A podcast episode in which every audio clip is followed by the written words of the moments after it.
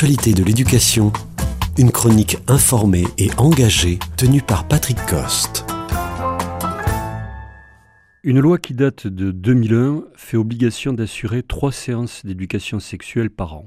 Or, trois associations ont annoncé attaquer l'État devant la justice administrative pour le contraindre à respecter ses engagements. Commençons par poser les problèmes il est observé une augmentation des agressions sexuelles, une ignorance des maladies sexuellement transmissibles, un trouble dans le genre, de l'homophobie, une consommation de pornographie et une inégalité entre les garçons et les filles.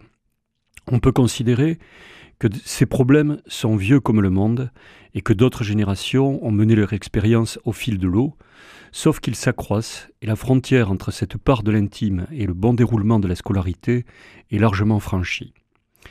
Dans l'école, ces questions sont abordées sous un angle scientifique par des enseignants qui pour la plupart ne sont pas formés.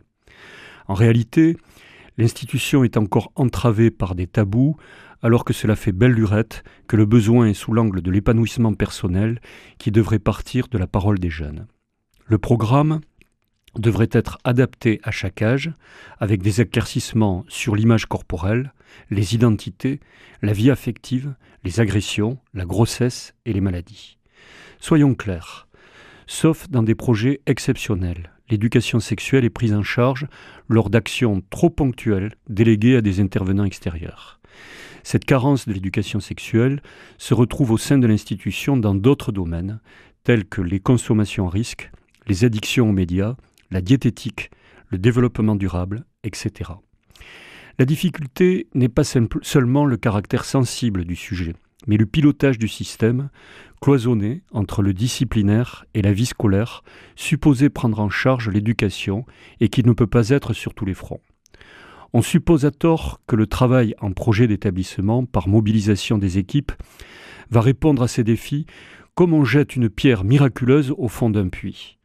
Il ne suffit pas d'instances au sein de l'établissement comme le comité d'éducation à la santé et la citoyenneté, ou de désigner le professeur principal comme coordonnateur pour passer par-dessus les cloisonnements et les charges de travail qui incombent à chacun. Seul un pilotage pourrait satisfaire à ces parcours éducatifs sous la condition expresse qu'il précise quelles ressources humaines, avec quels liens dans les disciplines, sur quelle organisation temporelle sans une architecture d'ensemble qui noue la formation des professeurs, les programmes et l'éducation, on fait le vœu pieux que le terrain rassemblera les pièces du pulse. Il y a un fantasme de l'encadrement, à croire qu'il peut porter sur les épaules dans la durée une cohérence qui sur le fond n'existe pas.